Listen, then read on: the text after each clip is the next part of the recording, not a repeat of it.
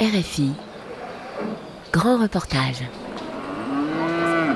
En France, l'agriculture représente un cinquième des émissions de gaz à effet de serre. Parmi les principaux responsables, les rôles des ruminants, ce que l'on appelle couramment, et à tort, les pets de vache. Le méthane entérique représente en effet la moitié de l'empreinte carbone d'une exploitation laitière. Face au réchauffement climatique, la stratégie nationale bas carbone de la France encourage une baisse de la consommation de la plupart des viandes. Les élevages sont en parallèle invités à réduire leurs émissions. Élevage laitier, le défi de l'empreinte carbone, c'est un grand reportage de Paul Inglaise.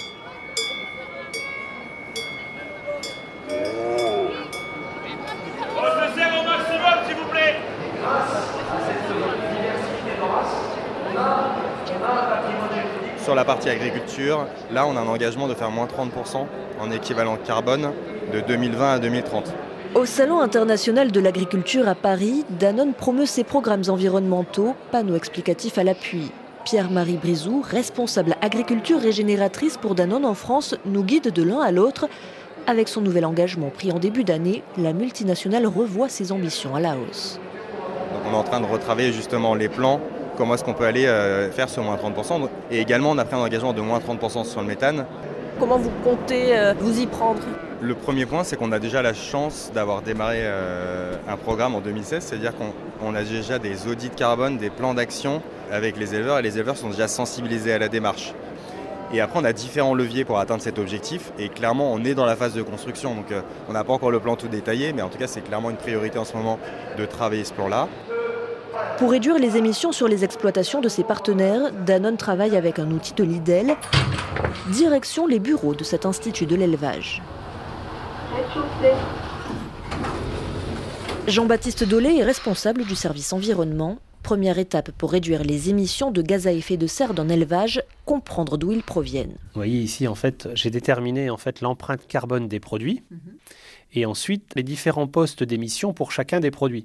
Et ici, donc la production laitière, le méthane entérique représente 51% des émissions. Le méthane produit dans le système digestif des ruminants, un méthane très majoritairement relâché non pas par les pets des vaches, mais par leur eau. Les autres émissions, ça va concerner le protoxyde d'azote et les consommations d'énergie ou l'achat d'intrants, par exemple les engrais, etc. Alors après, il faut associer aussi le stockage de carbone, c'est-à-dire que nos systèmes d'élevage de ruminants, à la différence de la volaille, par exemple, contribuent au stockage de carbone. Quels sont les leviers d'action Alors après, quels sont les leviers? J'ai peut-être une diapo ici, mais voilà. En fait, on a identifié 35 leviers, on va dire, que l'on peut proposer aux agriculteurs aujourd'hui.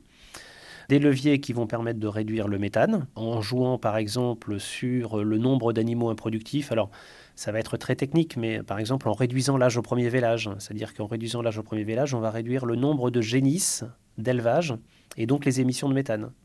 En réduisant le taux de renouvellement, par exemple, des animaux, c'est-à-dire qu'on va garder les vaches plus longtemps. Ensuite, les autres leviers vont concerner, par exemple, euh, la gestion des surfaces. Plus de légumineuses pour réduire l'usage des engrais de synthèse, assurer des couverts végétaux euh, pour stocker du carbone. Le stockage de carbone, par exemple, ça va être euh, améliorer les prairies, les prairies permanentes, les prairies temporaires, planter des haies, développer l'agroforesterie, etc. Sur l'alimentation, par exemple, on va réduire la quantité de soja issu de la déforestation et le remplacer par de la protéine produite localement. Il y a un autre levier ensuite qui concerne l'utilisation d'additifs. Jean-Baptiste Dolé estime à 20 000 le nombre d'élevages qui se sont déjà engagés dans une démarche de décarbonation, une part encore très minoritaire de la filière.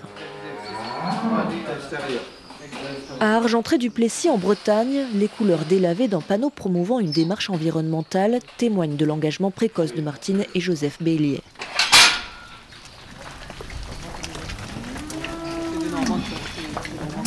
Après la traite, les vaches quittent l'étable sans demander leur reste, direction le pré. Les époux béliers se sont orientés vers un système herbagé depuis 2008, surtout depuis qu'ils ont bénéficié des mesures agro-environnementales, un programme d'aide européen.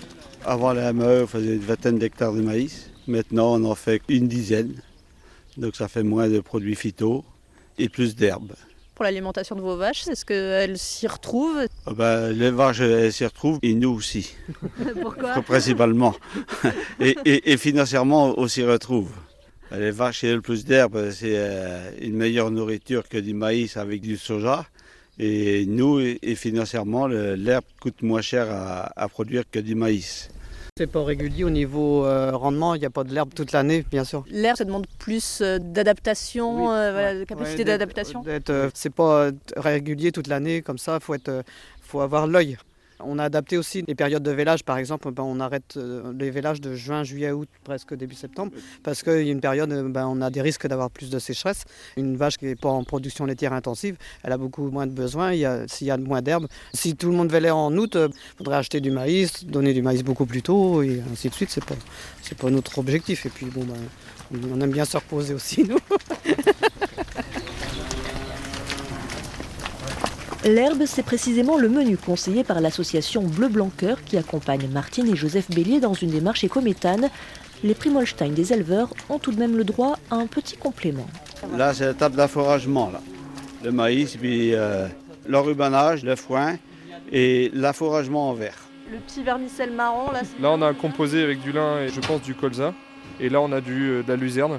Euh, qui apporte aussi de l'oméga 3. À en croire les grands coups de langue pour appeler les dernières miettes, les vaches semblent valider le menu. Ce n'est pas le seul critère.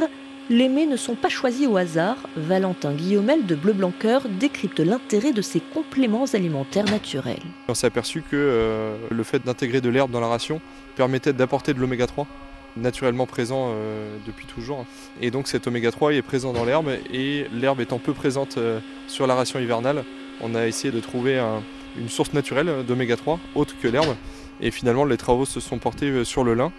C'est bien l'oméga 3 qui permet de réduire les émissions. La vache euh, digère mieux la ration. La ration, c'est une valeur énergétique. Hein. La vache euh, mange cette énergie et donc il y a une partie de l'énergie qui sert à produire du lait.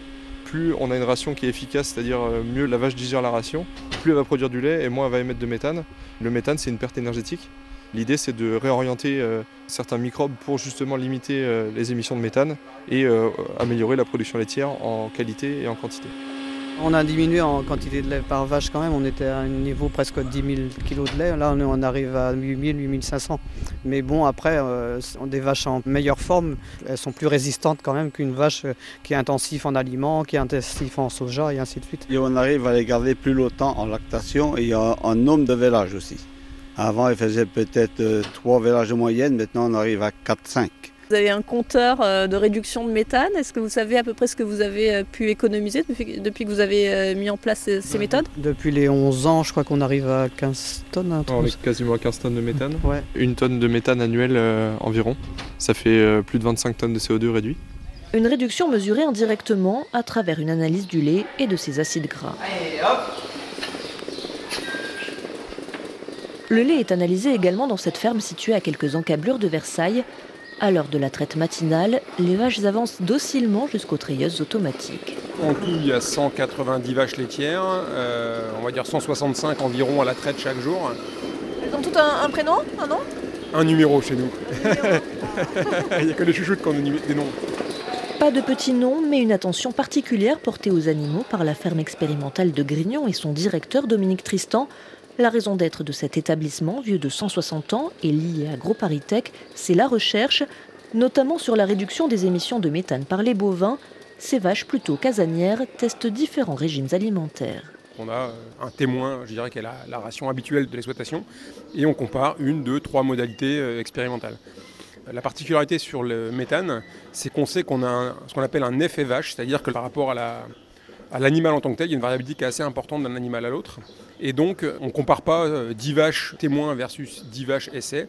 On compare pour la même vache une ration témoin, puis une ration essai. Il faut aussi beaucoup de précautions autour de la mesure, puisque euh, l'animal, vous le verrez tout à l'heure, a un dispositif un peu particulier. Donc, il faut qu'elle l'accepte, entre guillemets, et qu'elle continue à vivre sa vie normale de vache, tout en ne polluant pas les, mesures. Qu'est-ce que vous testez? Qu'est-ce qui est le plus probant pour l'instant?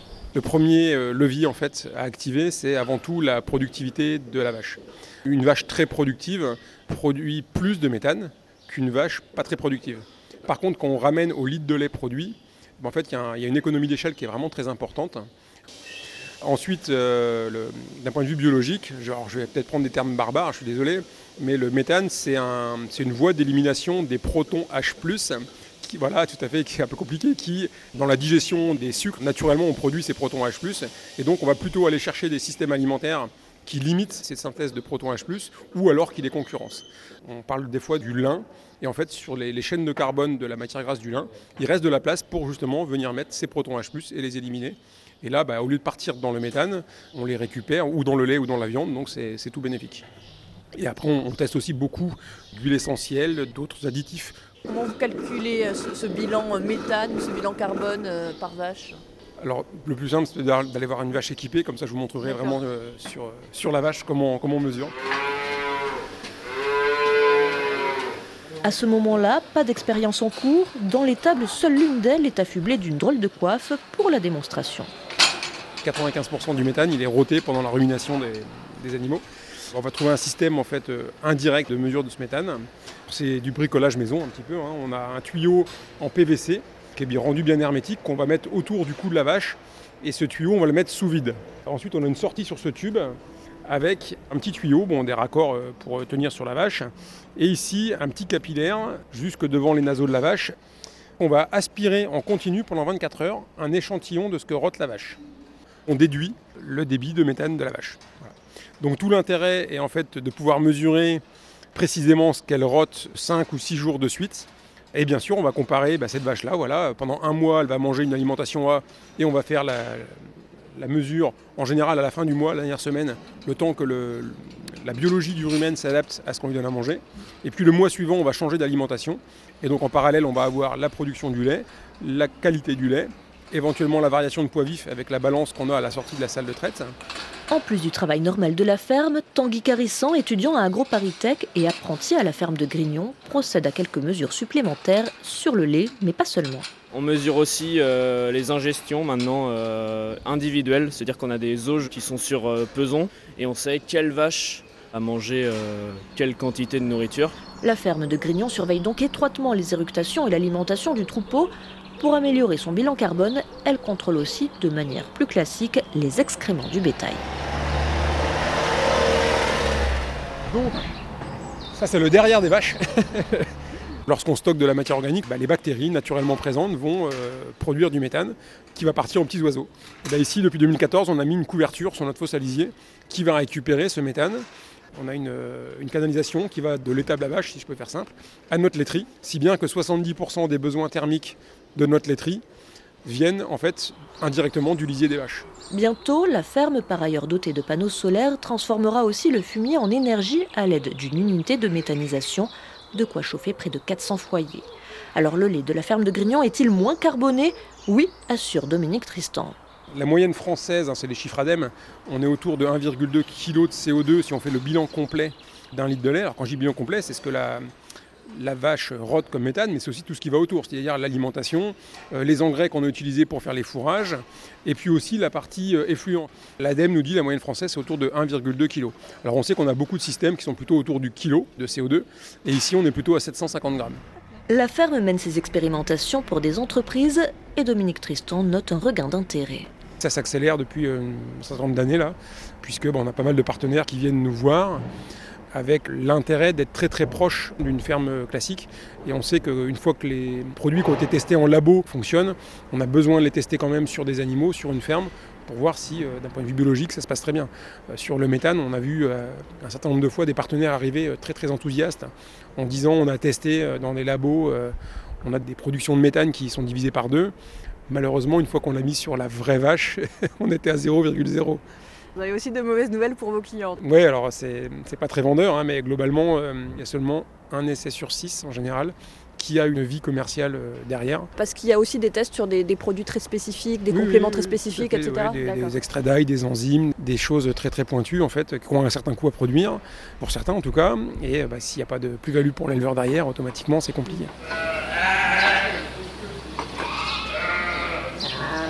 La ferme de Grignon héberge également 600 brebis, mais pour l'instant, elles ne font pas l'objet d'expérimentations sur le méthane. Des projets existent bel et bien pour réduire l'impact carbone des ovins à échelon national ou local.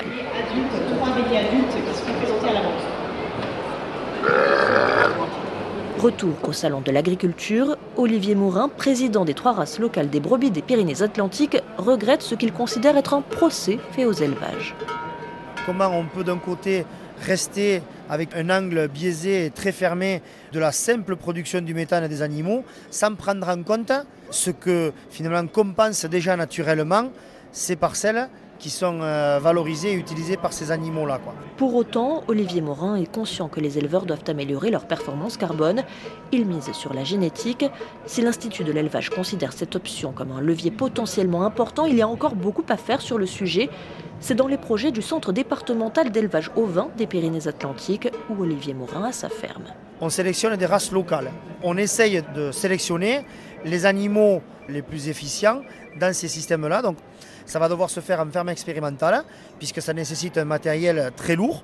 Donc on a investi plus de 4 millions d'euros sur ma structure dans le Pays Basque pour sélectionner ces critères-là. On aura des animaux qui seront nourris de la même façon et on va mesurer lequel produit le plus de méthane. On va chercher à avoir un animal qui va produire moins de méthane et qui va produire plus ou mieux.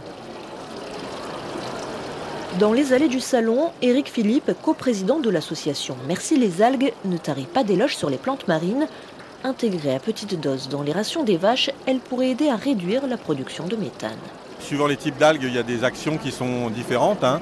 En Australie, ils ont développé une expertise sur une algue qui s'appelle euh, l'asparagopsie, qui est une algue rouge. On peut aller jusqu'à 80% de réduction du méthane entérique. Sur les autres algues, on pense que c'est plutôt 20-30%. Et aujourd'hui, il y a beaucoup d'entreprises, même des gens comme Bill Gates, qui investissent euh, dans ce sujet-là. est-ce qu'on est en mesure de produire ces algues euh, localement? Euh, Si on est dans les algues un peu comme celle de l'Australie, l'asparagopsie, c'est une algue qui est plutôt dans les eaux chaudes, donc il faudrait la, mettre des, des milieux un peu spécifiques. Là, actuellement, tous les pays sont en train de tester des algues sur des élevages ruminants pour voir justement l'impact qu'il y a. Alors après se pose la question de la quantité. Il y a une partie des algues qui sont collectées, au niveau de notre association, on pousse sur le développement aussi de production d'algues. Validés ou en cours d'expérimentation, des outils sont ou seront à disposition des agriculteurs. Reste à les convaincre massivement, condition, souligne l'IDEL, pour que la filière respecte ses engagements.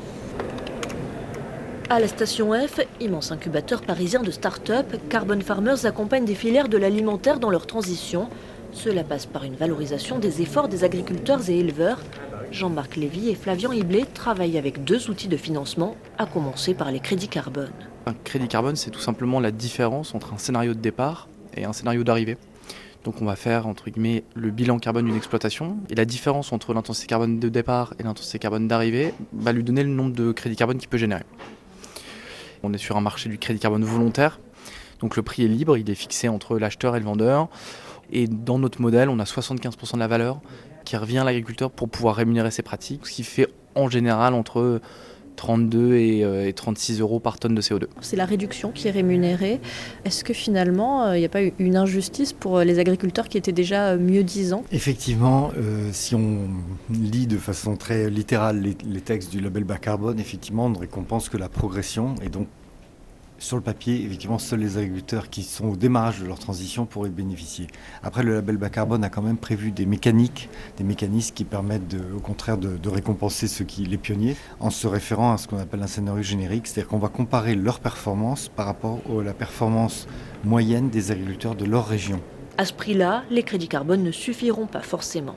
Et c'est là que Carbon Farmer, euh, nous, on a développé justement tout un calculateur et un système, c'est ce qu'on appelle les primes filières, c'est-à-dire c'est une prime payée euh, à la tonne euh, de matière ou à la tonne de CO2 économisée, qui aujourd'hui fait partie intégrante de l'équation économique de la transition. Toutes les filières n'ont pas mis en place ce type de mécanisme, on y arrive un petit à petit, et également sur le secteur du lait qui est un peu plus compliqué à mettre en place, mais, mais qu'on arrive à déployer petit à petit. La vente de crédits carbone liée aux réductions des émissions se heurtera à terme à une limite physique, souligne Jean-Marc Lévy, celle d'un seuil plancher des émissions.